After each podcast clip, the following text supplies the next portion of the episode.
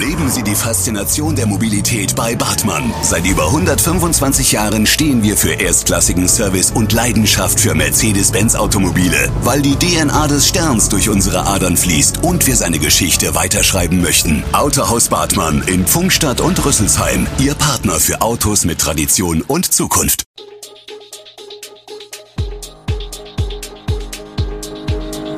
Gude, unser morgendliches News Update. Das Wichtigste aus Südhessen für Sie im Überblick.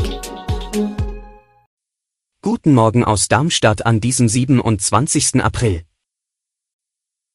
Aus dem Realmarkt in Großzimmern wird ein Marktkauf, Darmstädterinnen holen Deal in der TV-Show, die Höhe der Löwen und wir blicken auf die Lage in der Ukraine. Das und mehr gibt es heute für euch im Podcast. Am kommenden Dienstag, dem 3. Mai, wird im jetzigen Realmarkt in Großzimmern eine Marktkauffiliale eröffnen. Laut der Edeka-Gruppe soll Großzimmerns neuer Supermarkt an der Röntgenstraße eine Besonderheit bekommen, eine Unverpackt-Station. Ein solches Angebot, Lebensmittel wie Nüsse, Reis oder Nudeln in wiederverwendbaren Behältern abzufüllen, gibt es seit einigen Jahren in eigenen Unverpackt-Läden, in der Region etwa in Darmstadt und bei Emmas Erben in Otzberg. Inzwischen ziehen auch einige Supermärkte mit solchen Stationen in ihrem Sortiment nach. Neben Großzimmern bietet etwa das Kaufland in Pfungstadt schon eine Unverpackt-Station an. Außerdem wird mit Thalia auch eine Buchhandlung mit in den Marktkauf einziehen. Der Real in Großzimmern schließt in dieser Woche, nachdem die Übernahme durch Edeka vor kurzem bekannt gegeben worden ist. Klar ist inzwischen auch, dass weiterhin die ganze Fläche, das sind knapp 6000 Quadratmeter, ein Supermarkt bleibt. Auch in südhessischen Betrieben fehlen Auszubildende. Bundesweit blieben im Vorjahr fast 40 Prozent der Ausbildungsstellen unbesetzt, diese Zahl hat das Institut der deutschen Wirtschaft ermittelt. Manche Handwerksbetriebe im Rhein-Main-Gebiet hätten es ganz aufgegeben, aktiv nach Nachwuchs zu suchen, sagt Anja Ingelmann, Pressesprecherin der Handwerkskammer Frankfurt-Rhein-Main. Daher erwarte man eine hohe Dunkelziffer bei den unbesetzten Lehrstellen. 1168 offene Ausbildungsstellen seien offiziell gemeldet. Aber wir gehen davon aus, dass die tatsächliche Zahl ungefähr doppelt so hoch ist und mehr als 2000 Ausbildungsplätze unbesetzt sind. Besonders viele offene Stellen gebe es bei Metzgern und Bäckern, sagt die Kammer. Aber auch im Bauhandwerk fehlt es an Azubis, allen voran in der Sanitärheizung Klimabranche und im Elektrohandwerk. Auch Maurer, Maler, Dachdecker und Gerüstbauer sind gesucht. Bei der Industrie- und Handelskammer, IHK, Darmstadt misst man in den letzten beiden Jahren einen Rückgang von jeweils 15 Prozent bei den abgeschlossenen Ausbildungsverträgen.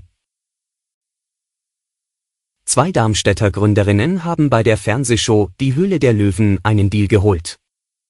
Geraldine Ulrichs und Janine Weirich konnten mit ihrer Idee einer Internetplattform, die Unternehmen und junge Talente durch sogenannte Challenges zusammenbringt, am Dienstagabend gleich drei Investorinnen gewinnen. Carsten Maschmeyer, Dagmar Wöhl und Sana Röser schlugen zu und kauften für 300.025 Euro und 10 Cent Prozent der Anteile an dem Unternehmen Xim. Geraldine Ulrichs und Janine Weirich entwickelten bereits während ihrer Bachelorarbeit an der Hochschule Darmstadt das Konzept und die Idee hinter Xim. Während ihres Masterstudiums brachten sie die Internetplattform online. Zündet eine Idee, folgt möglicherweise ein Jobangebot. Damit begeistern sie seit der Einführung Großkonzerne wie SAP, Merck und Red Bull.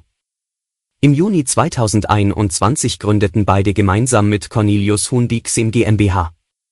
Seinen Sitz hat das Unternehmen im Technologie- und Gründerzentrum Hub 31 in der Darmstädter Hilpertstraße. Die Bundesanwaltschaft hat die Ermittlungen gegen den Kern der extremistischen Chatgruppe übernommen, die die Entführung von Bundesgesundheitsminister Karl Lauterbach und einen Umsturz geplant haben soll.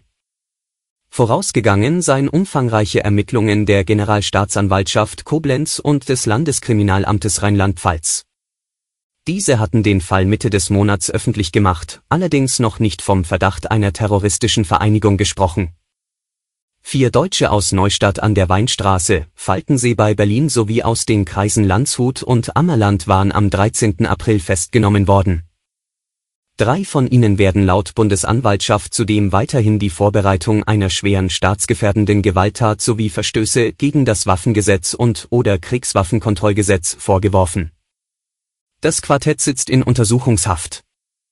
Die Karlsruher Behörde ermittelt noch gegen einen fünften Beschuldigten, zu dem sie keine weiteren Angaben macht.